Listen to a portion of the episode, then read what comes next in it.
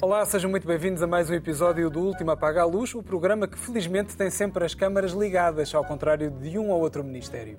Vamos avançar para a análise das notícias da semana e para isso tenho comigo os melhores especialistas, a historiadora Raquel Varela, o especialista em comunicação Rodrigo Moita de Deus e o jornalista Joaquim Vieira. Começamos o nosso programa em modo massa crítica sobre um caso russo, só que passado em Coimbra.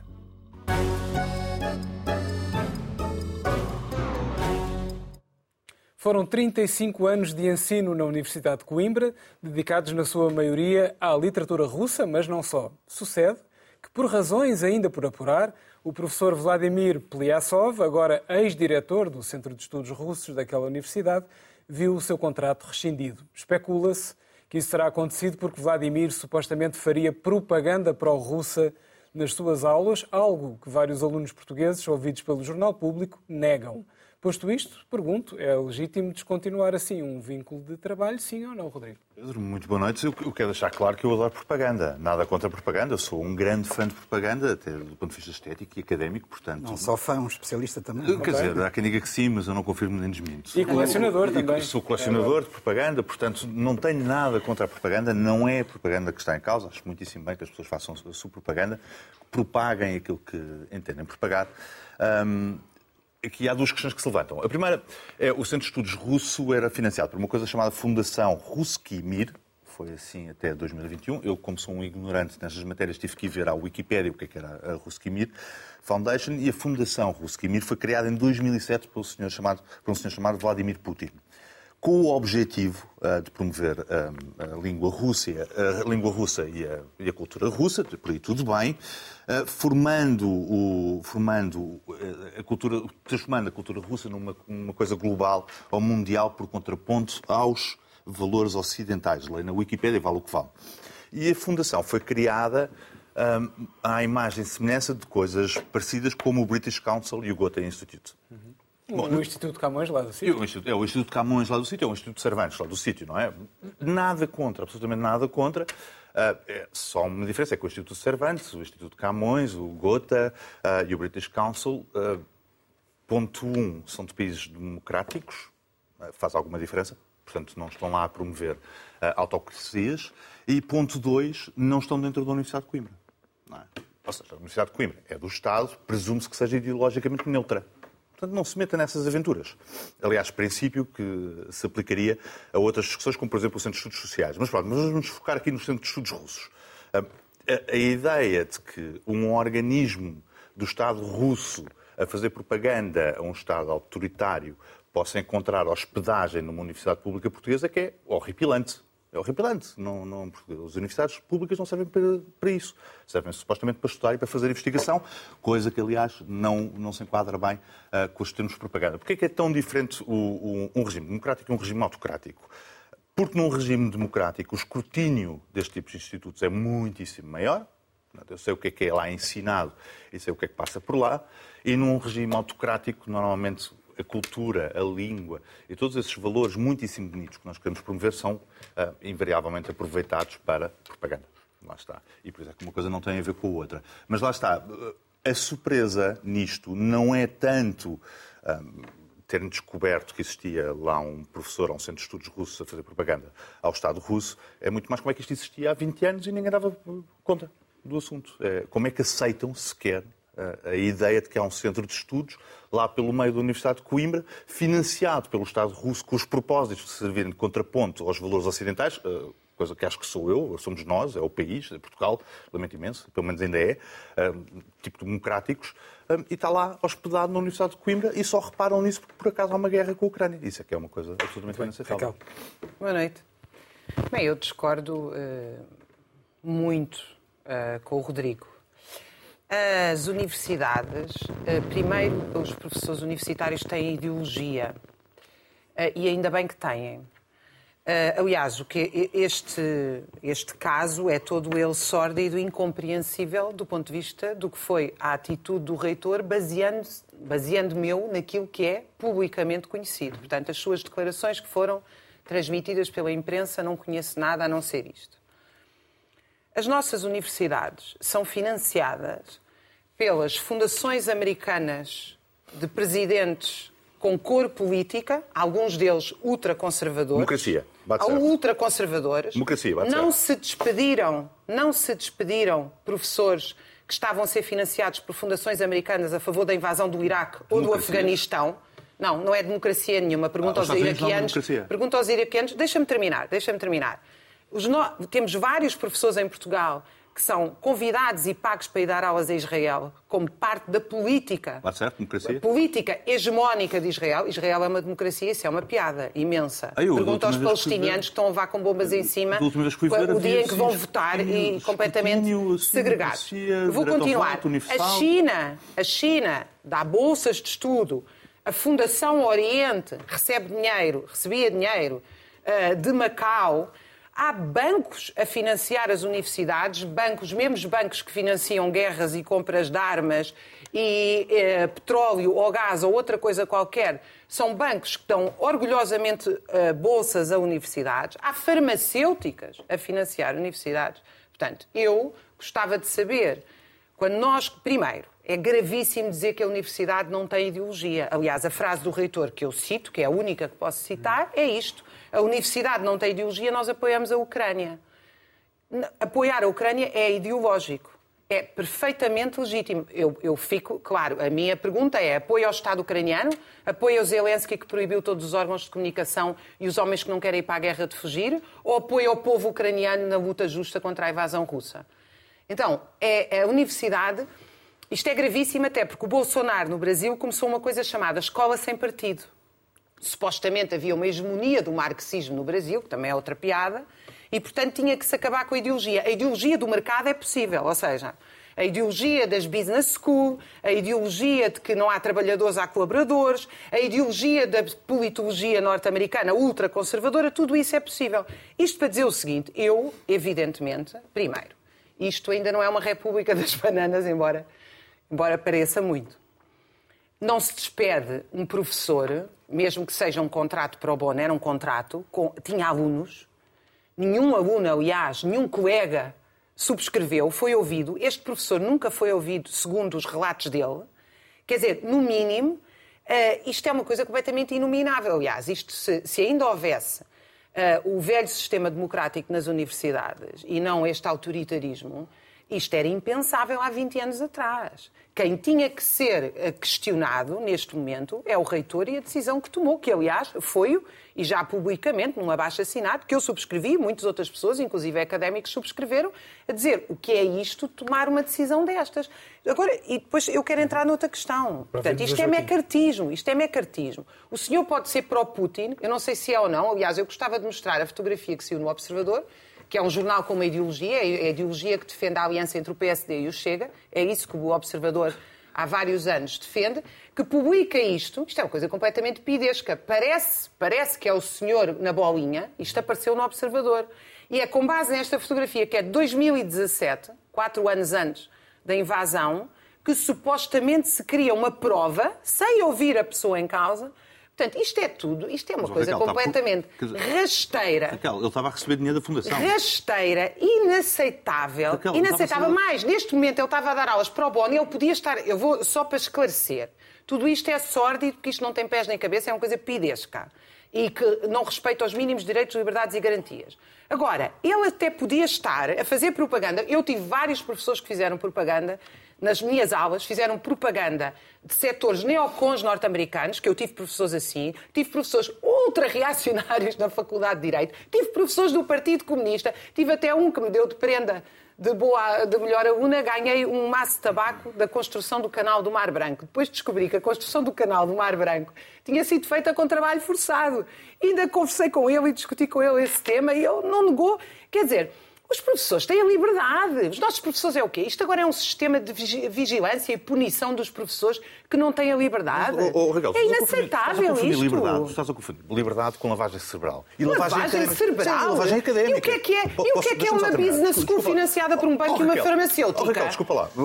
Olha, se é financiada por um banco ou por uma, farmacêutica, acho lindamente. O pior é quando é uma Ah, universidade ótimo. pública. Quando é uma universidade pública, quando é uma universidade pública Mas eu estou a falar de universidades públicas que têm financiamento de bancos. E, a- liberdade, é e, a liberdade, e a liberdade para estar a defender ditaduras numa universidade pública acabou em 74.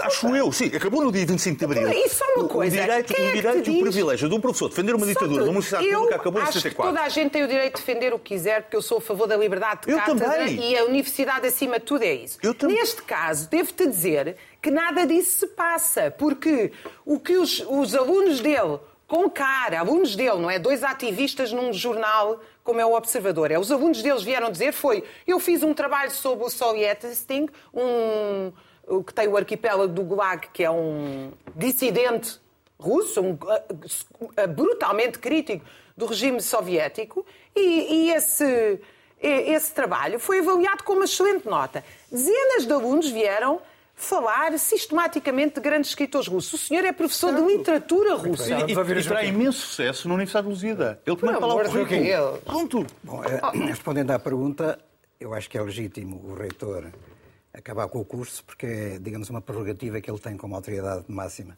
na universidade. Agora, o que não me parece bem, porque a universidade é um centro de conhecimento, é que esta decisão seja tomada sem o mínimo de transparência, que foi o que aconteceu. Isto é, devia-se explicar porque que ele tomou esta decisão. E ele, eh, por ditact, meramente decide acabar e não quer dar explicações.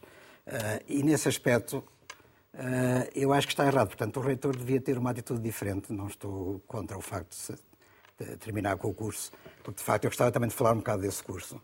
Eh, mas não me parece que numa universidade isto deva ser feito desta maneira, quer dizer, por métodos que poderão ser eh, de alguma forma considerados autoritários. Ditatoriais. No mínimo autoritários.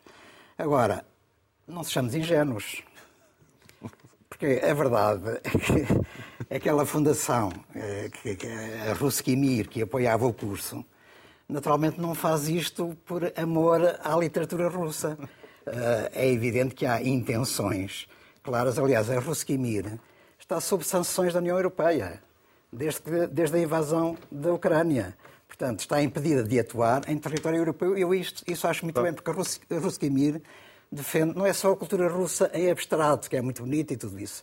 Também no, tempo da, da Alemanha nazi havia institutos alemães que apoiavam e difundiam a cultura alemã. Em Lisboa Mas tudo. O problema é o que está para além da cultura e, portanto, a Ruskimir defende os valores russos atuais. Os valores russos atuais são os valores do regime de Putin, concretamente o imperialismo, con- concretamente o autoritarismo, concretamente eh, A russificação da Europa. a condenação dos direitos da a E as perseguição. fundações norte-americanas andam a defender o quê? O Eu não socialismo estou- igual lá. Eu não estou agora a fazer comparações, eu estou a, fazer, a falar de um caso específico em que temos uma guerra na Europa desencadeada pela Deixa-me Rússia só dizer que há através de uma dois anos invasão que é, não... e uma agressão Oh, que é oh, absolutamente ilegal e oh, contra as normas da há dois anos que essa fundação não financia o curso. e o senhor proibida. Está a dar aulas para o bono. Está proibido proibida. e pro, aulas para o proibida. bono. Eu sou contra a proibição, mas só para dizer Quem que é? ela não. Ele está a dar aulas de literatura, ele está a Sim. ensinar Tolstói. É, é, Isto é completamente sim, sim. absurdo. Está- está Então, vamos lá, ver, vamos lá ver uma imagem que eu vou pedir à, à realização que ponha no ar, foi lá difundida pelos tais dois ativistas Mostra, a gente ucranianos traz que muito bem. Esta imagem é um cartaz que está lá, na, ou estava na Faculdade de Letras da Universidade de Coimbra, onde estava instalada a Fundação, e tem no centro esta, esta, que tem estes 66 tratos, que é suposto ser de escritores russos, pois muito bem, e diz ali no meio, eh, como é que é, grandes nomes da literatura russa, venha aprender, eh, venha estudar a literatura russa na FLUC. E estão aqui, de facto, alguns nomes do cano da literatura russa. Está, está o Pushkin, está o Dostoiévski, está o, Tol- o Tolstói, o Chekhov.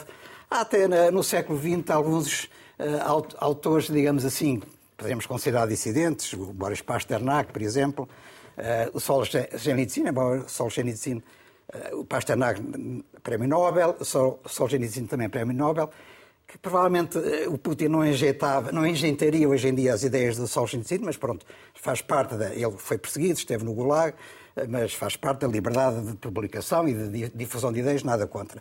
Eh, O Vladimir Nabokov, que foi um escritor que na realidade saiu da União Soviética e foi para os Estados Unidos e a grande parte da sua obra, e mais importante, é escrita em inglês, nem se- nem sequer é escrita em russo, mas também faz parte desta galeria.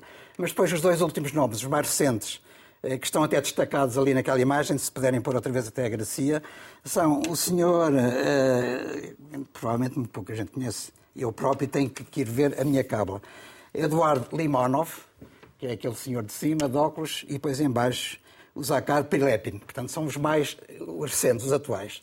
uh, são ambos defensores da inexistência da Ucrânia. Acham que a Ucrânia devia pertencer à, à, à Rússia, em primeiro lugar. Coisa que a Rosa uh, Luxemburgo uh, também achava. sim, não, está, não faz parte da guerra. Só para dizer. sim, mas nós estamos numa guerra em que. nós Rússia, não estamos em, numa guerra. Portugal não declarou guerra desculpa, a ninguém. Nós estamos a sofrer os efeitos de uma guerra, estamos ah, a, a, apoiar o agredido. Estamos a apoiar o agredido. E, portanto, de alguma forma, temos um envolvimento neste conflito. Nós não estamos. Os portugueses têm guerra, ideias diferentes sobre isto. Uma guerra que é injusta. Não somos nós. É uma guerra que português. desencadeia a insegurança uh, a uma escala nunca vista desde a Segunda Guerra Mundial aqui na Europa. E, portanto, todos temos que ter preocupação com isso. Sobretudo, é uma guerra. Uh, a própria Raquel acabou de dizer, não é? O povo ucraniano foi invadido, temos que apoiar o povo ucraniano na sua luta contra o invasor. Portanto, apoiemos de várias formas. Uh, o, o, o até foi condenado por, foi, foi julgado por uh, terrorismo uh, na própria Rússia há muito poucos anos, ele já morreu, e foi também condenado por tráfico de armas. portanto, é, é, pode-se pode considerar que talvez tenha algum talento literário. Agora, o Zakhar Pilepin é que, desculpa, como é que se faz este tráfico? Isto é, a conta da literatura russa se introduz o nome deste indivíduo, que é um indivíduo tem um blog atualmente que apoia a invasão da, da Ucrânia no, uh, pelo Putin, que inclusive combateu já de armas na mão uh, no Donbass e que disse, se orgulha, não sei se é verdade ou não, que o, o seu batalhão foi aquele que matou mais ucranianos. Este indivíduo é, faz parte do cânone da literatura russa, segundo este quadro. Uh, oh, Joaquim, desculpa da, lá, isto é uma conversa surreal. Do Quantas Centro de Estudos Russos e, portanto, eu tenho Quantas em, vezes? Em, contrapartida, deixa-me acabar, Raquel. Nomes como, por exemplo, uh, o, uh, o Brodsky. Não, não, faz parte do cano. O Brodsky também, o Joseph Brodsky também ganhou o Prémio Nobel da Literatura. No entanto, saiu da União Soviética e foi para a Rússia, não faz parte. Uh, Irina uh, Ratushkinskaya, uh, poeta, uh, considerada também muito importante, já morreu também, em 2017, também não faz parte. Era uma dissidente, não podia publicar na, na, na União Soviética. O Dmitry Kuzmin, que na realidade é vivo, é, um, é relativamente jovem, nasceu em 1968, mas que eh, teve que sair da Rússia e é um defensor dos direitos dos homossexuais. Eh, é um grande escritor também, considerado muito talentoso. Podia estar eh, ao lado do Sr. Zakhar Prilepin. Porquê é que não está? Portanto, há claramente aqui uma orientação ideológica muito concreta. e tenho muitas dúvidas sobre os direitos que de facto são defendidos. e eu devo dizer, em relação às lavagens do cérebro, uma lavagem do cérebro eficaz é aquela, é aquela cujas vítimas não dão por isso e é o que pode estar a acontecer nesses centros russos. Portanto, eu até acho legítimo e acho muito bem que, que o centro tenha sido extinto. Agora, devia de facto haver uma explicação mais concreta não sei, tal como eu disse aqui, com mais informações que eventualmente o reitor poderia apurar, para uh, a opinião pública saber quais as razões. Assim, parece-me eh, uma decisão um pouco arbitrária e, e não muito compreensível. Eu, eu, queria, eu queria acrescentar que acho inacreditável desconhecer-se que existe uma coisa chamada liberdade de cátedra. Nós, professores universitários, temos liberdade para ensinar. E isto é.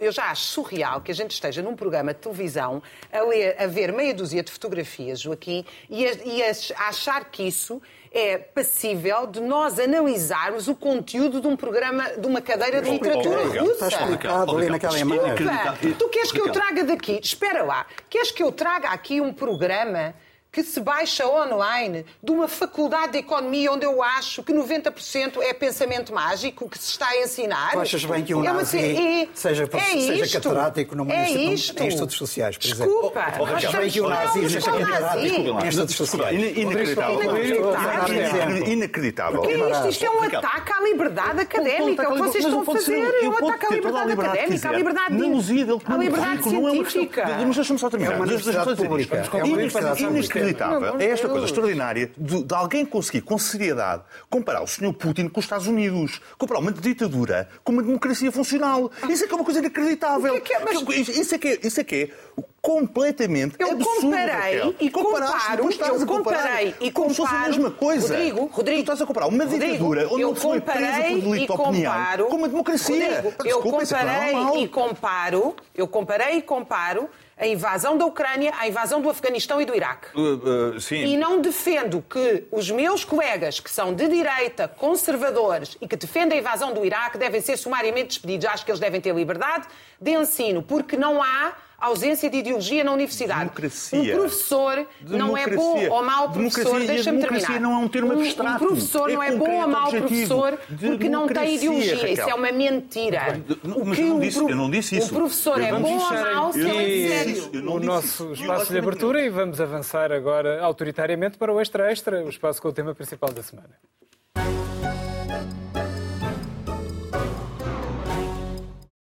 É a novela do momento, ou deverei dizer o reality show do momento, ou o programa de comédia do momento no qual se ameaçam antagonistas com imagens gravadas que afinal não existiam. Estou a falar, como é óbvio, do tema da semana, a Comissão Parlamentar de Inquérito à TAP, creio eu, embora só o PCP pareça interessado em falar da companhia aérea. Os outros estão mais em modo sassaricando, com o Ministro Galamba, a chefe de gabinete Janinha e o ex-assessor Frederico. E assim vai a política portuguesa, que se não fosse a TAP, eu digo que seria um passeio no parque para António Costa. Verdade, Joaquim? Uh, sim, podes dizer isso, mas já nem é a TAP, porque na, na atual Comissão de Inquérito, Parlamentar de Inquérito à TAP, uh, os problemas da TAP nem sequer uh, atraem muita atenção. Esta semana, como toda a gente sabe, porque isto foi público e notório, e penso que teve grandes audiências, porque é, uma, é a tal continuação da telenovela que nós já falámos, foi o spin-off da, da TAP, que é a questão uh, do, do Ministério das Infraestruturas, Galamba versus uh, adjunto, com chefe chefe de gabinete de Galamba pelo meio e tudo isso.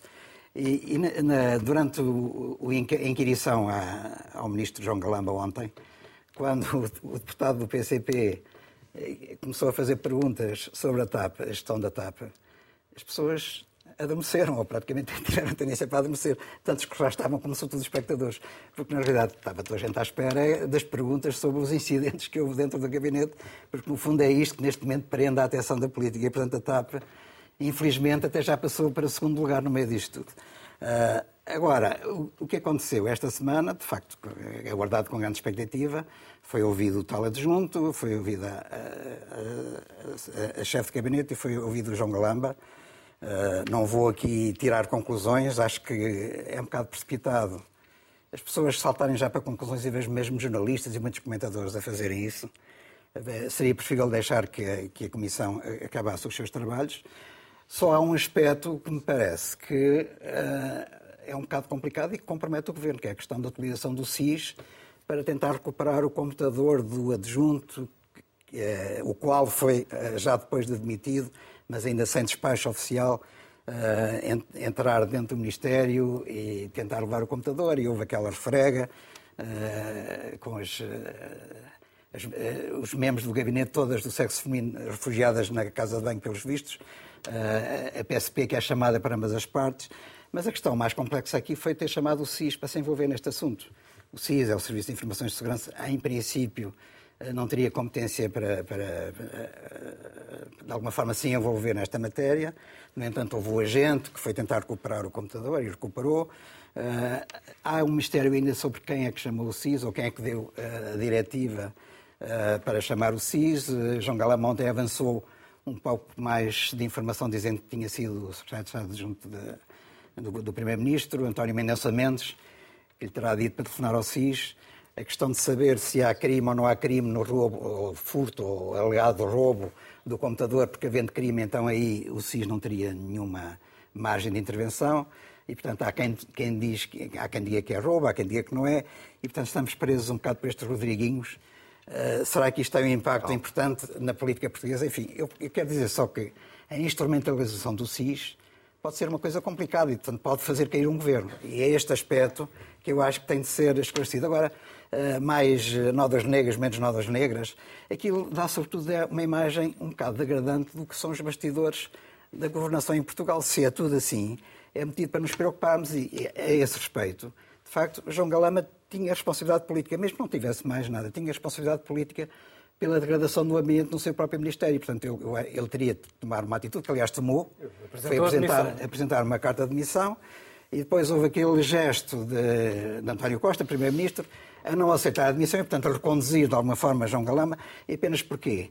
Porque, no fundo, António Costa está a utilizar João Galama de uma forma perfeitamente instrumental. Nós já percebemos, nesta altura do campeonato, que seria melhor, do ponto de vista dos interesses nacionais e até do funcionamento do governo, que João Galama não estivesse no Executivo.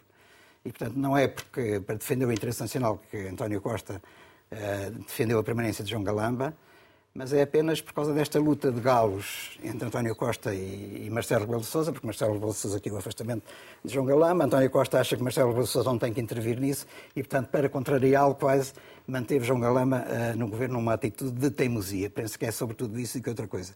E, portanto, são dois galos por disputa de dominar o galinheiro e isto não fica muito bem na política portuguesa. Tal como não fica muito bem hoje, esta tarde, uh, assim do nada, Marcelo Rebelo anunciar, ou alguém anunciar por ele, porque não se sabe quem é que anunciou, que ia falar aos jornalistas às duas horas. Grande expectativa, ansiedade, suspense, o que é que ele câmaras, vai dizer? Câmaras, câmaras à porta do Palácio de Belém, etc. Pouco tempo antes, é anunciado que afinal ele já não ia falar porque não tinha tempo. Mas as câmaras estavam lá. E como as câmaras estavam lá, eh, Marcelo Rebelo de Sousa tem aquela tentação de quando vê câmaras não pode resistir e, portanto, tem que dizer alguma coisa. O que é que ele fez? Saiu a pé do Palácio de Belém, que é uma cena que já não é nova. Desta vez não foi para ir ao multibanco, não foi para ir comer gelados ali na casa ao lado, na casa dos gelados, foi apenas para sair por uma porta e voltar a entrar por outra, virando na esquina. Eh, e no meio disto tudo, é claro que ele aproveita, as câmaras caem todas em cima dele e ele vai dizer qualquer coisa. O que é que ele vai dizer? não tem nada para dizer. Em primeiro lugar, também é insólito, não é? Mas depois diz mais, mas não tem nada para dizer, mas vai dizendo qualquer coisa. Diz aquilo que eu. Eu já disse tudo o que tinha a dizer na minha comunicação anterior. Onde, aliás, ele, em cuja sequência, melhor dizendo, ele, ele tinha dito que a partir desse momento ia falar muito menos, mas afinal não, continua a falar como falava antes. Portanto, produzindo o mesmo ritmo de, de palavras tiradas cá para fora, para, só para meter pauzinhos na engrenagem. No fundo, é isso é o objetivo de Marcelo, não é? Quer dizer, ele não vai melhorar nada uh, ao intervir, por exemplo, como interveio esta tarde. E depois, eh, ao dizer que, no fundo, não mudou uma linha aquilo que ele já pensava em relação à sua anterior intervenção ao país, o que é que ele está a dizer? Estão a ver, eu tenho razão. Uh, António Costa devia admitir João Galama porque está num, uh, numa situação perfeitamente pavorosa, como se provou esta semana na CPI. Não, ele não disse isso, mas no fundo é a mensagem uh, que ele queria transmitir e que, no, e, que, no, fundo acabou de facto por ter essa eficácia. Depois deu a volta, consultou uma pedrinha na calçada que estava solta e entrou outra vez no palácio. Realmente estamos sujeitos a estas cenas que também não, não dignificam nada a política portuguesa portanto, é o chamado, eh, quer dizer, não, não, entra, não sai, fica ali em cima do muro e, portanto, no meio disto tudo, eh, é natural que a tendência seja para uma degradação consecutiva. Quando entramos aqui neste estúdio, é preciso que se diga que o Primeiro-Ministro estava reunido com, em Belém com o Presidente da República. Portanto, nós não sabemos o que é que terá acontecido entretanto. Pode não ter acontecido nada especial. O mais provável é que tudo fique na mesma. Mas, de qualquer maneira, eu já disse aqui, no princípio, em janeiro, quando houve aquela remodelação em que saiu Pedro Nuno Santos e, e entrou João Galamba, que António Costa devia pensar em fazer uma remodelação profunda. De facto, apresentar-se o governo com uma cara nova, uma cara lavada. Uh, e continua a dizer que era isso que ele devia fazer, mas pelos vistos não. Uh, António Costa gosta muito dos seus ministros e mantê-los até à última. Uh, e, portanto, vamos continuar a assistir a cenas que não são bonitas. A política está a degradar-se apesar de no plano económico Portugal quer estar bem, portanto os números da União Europeia divulgados agora recentemente são muito bons. Mas isso não chega, isso não chega, também é preciso que a política esteja sólida, segura, tranquila e isso não está a acontecer. Bem, Infelizmente a política pode dar cabo disto tudo. Hum, eu, eu, queria pegar em algo que o Joaquim disse que eu acho que é muito certo e curioso, é a, a tentativa do PCP falar da TAP eh, e o completo desprezo, e que tu, aliás, também referiste na, na introdução. E lembrei-me de um sociólogo, uh, John B. Thompson, que tem, uh, estudou uh, o papel do escândalo político na política. Um estudo bastante interessante. E a ideia central que ele defende é que o escândalo político tem uma função estrutural, organizada, racional, no exercício do poder desde a antiguidade clássica e passa, ele até classifica três tipos de escândalo. Escândalo sexu... Três tipos de escândalos políticos. O escândalo sexual, o escândalo financeiro e o escândalo político, é o escândalo político por excelência. Um, e qual é, o que é que ele defende? Ele defende que a função do escândalo político é a política só, o poder para se exercer tem que ser visível. E, portanto, o escândalo tem esse papel. Mas qual é o verdadeiro papel aqui do escândalo político, se eu consigo explicar em tão pouco tempo? É uh, garantir que há uma sobreposição da pequena política para que a grande política continue estável. No fundo, uh, é fazer muito barulho para que as estruturas fundamentais não abanem. E realmente, ao ouvir a tua introdução, o comentário do Joaquim e o que se passou nesta, nesta comissão em relação à TAP, é, é, incrível como esta, este espetáculo, que agora, quer dizer, porque o escândalo político agora, que tem esta função, portanto, o que eu estou a dizer é que o escândalo político tem uma função de estabilizadora, dos, não é de estabilizadora, é estabilizadora dos regimes. Um, Agora, isto eleva-se à milionésima fração, porque tem, tem o Twitter, tem os, os diretos das televisões, tem, portanto, isto é uma espiral de loucura, não é? A, a pessoa está ali, uh, é imparável. Agora, este escândalo político teve uma função profundamente estabilizadora, que é, nós tivemos uma CEO a quem se ofereceu um bónus de 3 milhões de euros para despedir 2.400 pessoas e dar cabo de 10 mil pessoas, que são as famílias, eh, que apresentou orgulhosamente lucros depois de ter feito isto. Isto são contratos assinados pelo Estado e estamos todos à volta deste pequeno escândalo. Portanto, eh, mais uma vez aqui o escândalo político, por isso é que eu me lembrei do trabalho deste sociólogo, parece ter tido este papel, não é? Também teve um papel de apagar que não vale a pena dizer que a economia está a crescer, porque a economia não somos todos nós. Há uma parte da economia que está a aumentar lucros e há uma parte das pessoas que não consegue sequer comprar carne e peixe de qualidade. Nós temos os professores revoltadíssimos a serem expropriados de, da sua função de professor, com a transformação eh, da escola num, num iPad, é tudo online e os professores qualquer dia não podem. A escola pública, porque quem, quem manda, manda os seus filhos para escolas onde se aprende literatura, e, literatura russa e filosofia de alto uh, gabarito. Temos a saúde em decadência, temos a guerra, o efeito das sanções no preço dos alimentos, o desemprego, etc. Portanto, é, é evidente que estes pequenos escândalos têm, têm tido este papel. Só queria dizer uma última nota em relação aqui à questão do CIS. Eu também fico um bocadinho perplexa com isto, porque acho que fica aqui aberto um precedente que não me parece irrelevante, não é?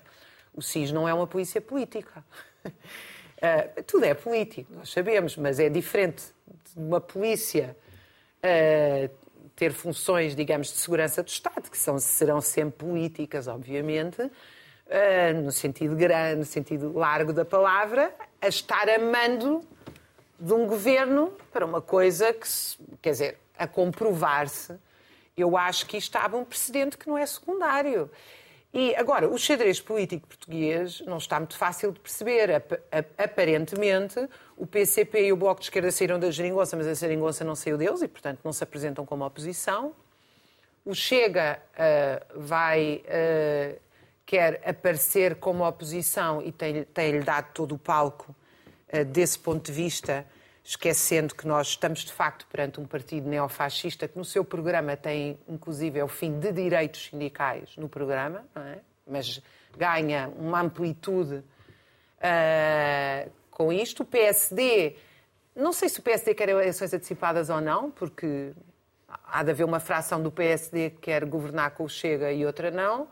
Uh, e o PS, quer dizer, ou seja, eu parece-me não está claro aqui quem é que quer eleições antecipadas e eu acho que é por isso que isto se vai degradando, esta espiral de loucura a que as pessoas assistem. É muito curioso, de facto, perceber que as pessoas durante estes dias passaram para assistir às comissões de inquérito como uma telenovela. Isso era uma metáfora que a gente usava, mas eu agora acho que já não é só mas metáfora. factual. Eu acho que já não é só metáfora, porque as pessoas agora, em todo o lado, uh, falam da coisa como momento, como falavam das telenovelas, o que é que agora o outro passou para aqui, o outro disse não sei o quê, será que aquele não sei o quê? Portanto, há um... Rodrigo.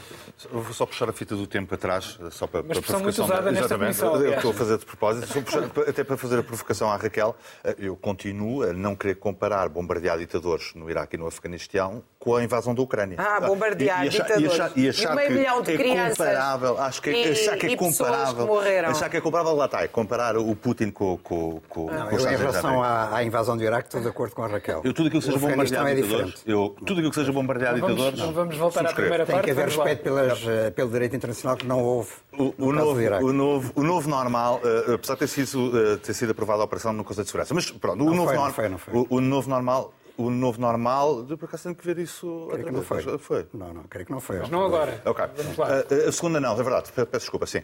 O, foi a primeira. Sim. Não, até porque a Rússia provavelmente... Tens- Tens razão, tens razão, tens razão, tens razão, foi a primeira, Tem foi a primeira, verdade, tens toda a razão. Primeira sim, primeira Sim. Kuwait. o, o- novo normal é agora nós eh, desvalorizarmos a, a Comissão Parlamentar de Inquérito. porque, Pronto, é fumaça política e escândalo político não interessa. É evidente que a Comissão de Inquérito não é feita, há muito que já não é feita à TAP, é feita à forma que o Governo governa. Ponto. Isso é evidente. Isso não é mau. Não é mau. Ah, Porque, ao contrário de outros assuntos, como o caso do SNS, ou da escola pública, das greves dos professores, ou 30 outros temas, esta é uma questão de procedimentos. E no procedimento não dá para puxar a carta ideológica. Não dá para ninguém se virar para mim e dizer-me ah, tal, o CIS e tal, mas o senhor quer é acabar com. Não. Eu não quero acabar nem com o Serviço Nacional de Saúde, nem com a Escola Pública. Eu só estou a ver é como é que eles trabalham. E isso é que é dramático para o Governo. Isso é que é dramático para o Governo. E não é só fumaça, não. Porque é mesmo uma questão de fundo de quais são os procedimentos, as formalidades, as cerimónias ou as não cerimónias que estão em causa. Eu queria vos ler uma frase que alguém realçou no Twitter que tem imensa graça, que disse ontem o Ministro. Disse assim: aquela reunião sobre a reunião com, com a CEO da TAP não é coordenada por mim nem por ninguém do meu gabinete. Frederico Pinheiro é coordenador no sentido em que um gabinete tem vários adjuntos que coordenam no sentido de que são responsáveis dos dossiês. É que nem na forma nem no conteúdo. Nem na forma nem no conteúdo. Ou seja, isto é. é- é- é- pronto, é um, é, um, é um jogo de palavras, um jogo permanente de semântica para, para esconder. Não é bem para esconder, é pior. É para. hum, é que, que evidencia a falta de eh, eficácia, eficiência e competência. Ah, Pelo meio disto tudo, isto acabam-se três mitos logo de uma, de uma cajadada só. O primeiro mito porque nós repetimos as coisas e depois parece que elas se tornam realidade, não é? É da grande jogada política de António Costa que tirou o tapete a Marcelo Rebelo de Sousa. Mais valia ter aceito o conselho de tirar o ministro. Logo na altura, não é? Mas pronto, e eu vi muitos comentadores e muita gente a dizer não, ficou, tirou o tapete ao Presidente da República, acabou com o Presidente da República, meteu no bolso. A expressão meteu no bolso. Pronto. Estamos hoje a ver quem é que está no bolso de quem, não é? A segunda que eu ouvi ontem várias vezes é que a chefe de gabinete é muito boa chefe de gabinete e juridicamente à prova de bala. Incrível. Ela não sabe fazer um despedimento de um adjunto. Porque podia ir no carro e estar a fazer o despacho que o ministro assinava. E chegava lá com o despacho assinado. Não, não. A chefe de gabinete falhou no mais básico. Falhou no despedimento da CEO, porque deve ter passado por ela, não é? Porque pelo visto está cheio de falhas, e falha no despedimento do próprio adjunto. São as mesmas pessoas que estão a tratar da privatização da TAP e de um buraco de 3,5 mil milhões de euros. As mesmas pessoas não sabem fazer um despedimento de um adjunto. é? E o ministro, que é muito bom tecnicamente, mas depois diz na comissão que não leu o plano de reestruturação. Porque só há uma cópia e estava no gabinete do, estava no computador do Federico. O país está entregue a doidos, entregue a doidos. Então, o documento mais importante vale 3,5 mil milhões de euros dos contribuintes. Uma decisão hiperpolémica, que eles sabem que não é consensual. Pronto, o documento está no computador. Eu, cada vez que queria ler o documento, pedia ao adjunto. Caleu! Nunca leu! Como é que é possível? Como é que é possível? Isto foi dito. E o pro- o problema é que nós depois normalizamos isto tudo. Nós normalizamos, é, o novo normal é normalizar, não é? Nós normalizamos tudo. Normalizamos que morrem dezenas de pessoas num incêndio. é? Pronto, é normal. Acontece, vamos fazer uma reforma florestal. Pronto, está bem, então vamos fazer uma reforma florestal. Despedimos a Ministra da Administração Interna, porque morreram aquelas pessoas todas, e nomeámos-la para o SIS para o Conselho de Supervisão do SIS. É ela, é a mesma, não é? Não servia para supervisionar bombeiros, é ótima para supervisionar serviços secretos. É normal, não é? Ela tem que ir para algum sítio. E tudo é normal, afinal o PM sabia do SIS, mas, mas é normal que não tenha dito porque ninguém perguntou. Agora temos esta variação nova da, da verdade, não é? Eu não disse porque ninguém perguntou. Eu gostava, de- e na pergunta não é retórica, Sim, sim, é verdadeira. diz-me, diz-me. Eh, Eu concordo que nós temos uma chamada classe política eh, essencial. Quer dizer, há aqui uma decadência óbvia da Gigante. qualidade técnica, política, enfim, moral, ética, o que, o que se quiser. Mas, é- mas pergunto com sinceridade. Os quadros do PSD ou do CDS, ou, eu não estou aqui no jogo Sim, de sim, sim, ah, o. PSD vai. Nós estamos perante diferenças substanciais. Não, eu que... Ou seja, eu vejo, eu vi as governações dos últimos 20, 30 anos. Esse padrão do nepotismo interno, do amiguismo, do subir pelas escadas acima pessoas incompetentes, isso não é um padrão também do PSD Não, e é- do é- CDS? corresponde- corresponde- se quiseres a minha opinião, muito, Uhum. muito francamente, julgo que todos os partidos têm o mesmo problema. E, e- e vem da profissionalização da política. Ou seja, tu, a partir do momento em que os políticos têm que ser profissionais, não é? e só há um patrão que aceita que tu sejas política, só há um, é o Estado. é? Portanto, tu queres fazer política, tens que ir trabalhar para o Estado. E, portanto, tens o problema da carreira, da subida da carreira. Tens que ir para chefe de gabinete e amanhã voltar para trabalhar. E, e não há banco, empresa farmacêutica nenhuma que te permita fazer isso. Só o Estado é que te permite, é obrigado por lei a fazê-lo. E, portanto, tu tens esta cumplicidade gigantesca entre aquilo que é a administração pública e os partidos. As estruturas dos partidos são cada vez mais profissionais, mais as diretas, mais os congressos, estão sempre em eleições e votações e mais as eleições para as conselheiras. E, portanto, estás em permanente. ah, Aquilo requer atenção 24 sobre 24 horas e afasta todos os outros. Portanto, tens uma classe de profissionais. Qual é que eu acho que aqui é o problema? Ah, O PS está lá há muito mais tempo. Portanto, o PS criou uma classe de profissionais muito maior. Tu vês o currículo da chefe de gabinete, eu não tenho nada contra ela, atenção. Mas vês o currículo da chefe de gabinete e a chefe de gabinete, a profissão dela é ser chefe de gabinete. Pronto, foi adjunta, já, já passou por três primeiros ministros. Ela, ela tem mais experiência política que alguns primeiros ministros, por isso é que isto é inadmissível. Mas isto é válido para É o o- Ministro da Habitação. É o, o sarafre do Sim, Senhor Ministro. É uma. É uma personagem de ficção. E, e do, e do aparelho, não é? E do partido. É aquela coisa do partido. E sim, todos os partidos têm isso porque tu pões cada vez mais exigências nos partidos, não é? Tens de fazer diretas dois em dois anos. Bom, para fazer diretas dois em dois anos, quer dizer que desses dois anos, seis meses, estás eleições. Estás em eleições. E, portanto, de seis em seis meses tens que pedir a 100 pessoas para estarem mobilizadas para as tuas eleições internas. Porque aquilo ainda por cima tem que ser diretas, não é? Outra coisa é, não é democrático. Portanto, tem que andar pelo país todo a recolher votos. Isto exige profissionalismo, não há outra maneira. E, portanto, quanto mais tempo eles passam a tratar dos votos das eleições, menos tempo têm para o plano de reestruturação.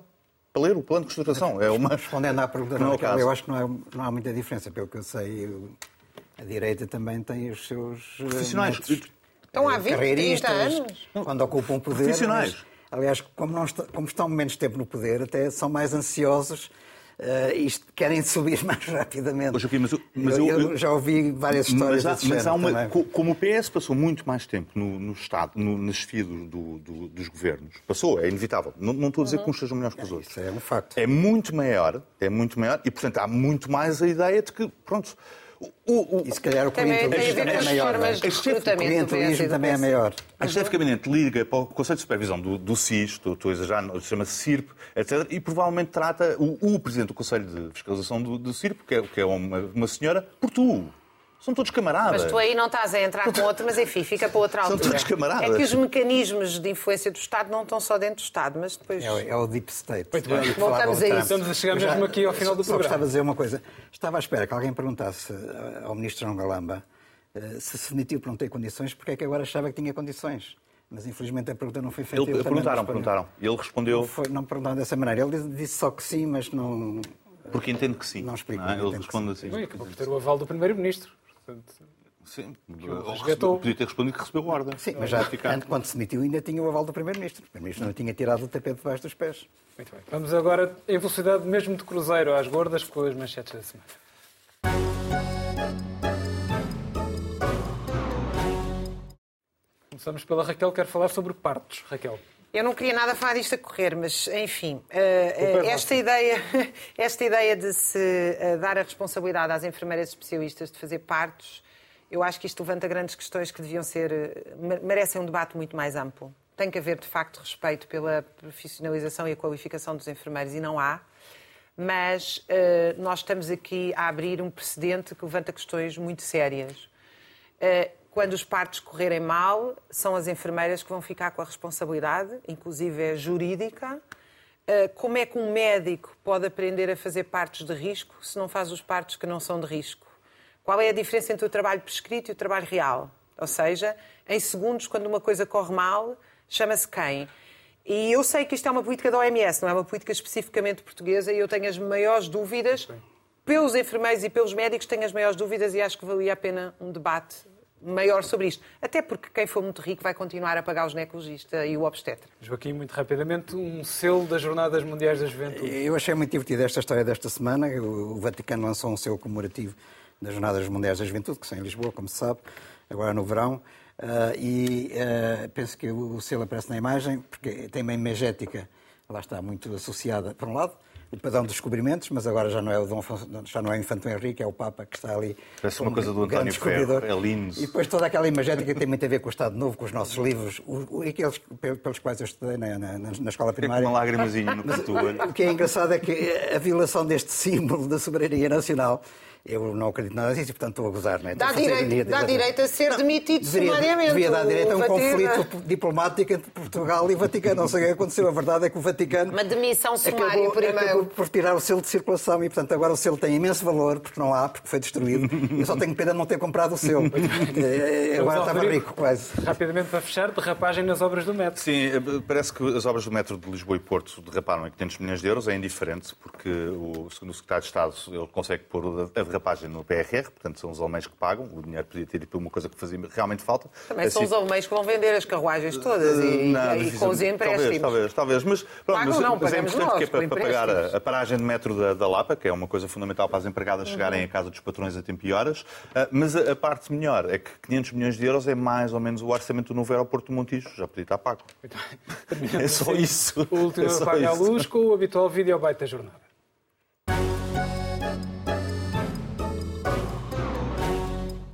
Resolveu fazer o filme assim? Hã? Porquê é que resolveu fazer o filme? Não o pude fazer assado. Quem é que não o deixou fazer? Hã? Quem é que não deixou fazer assado? Ah, eu não posso permitir certas coisas. Não estamos a brincar com coisas sérias. O que é que aconteceu durante o, que é que filme? Queriam, queriam, hum, queriam telenovela, era isso são acusações para o produtor do filme? Não, são acusações, acusações para o serviço público. Aliás, não devia existir. Não serve para nada. Não serve nada nem a ninguém. Não gosto da televisão. Dispenso. Televisão, afinal, tem história, como tem telenovela. A Comissão Parlamentar que o diga. Despedimos com a mesada. Até para a semana.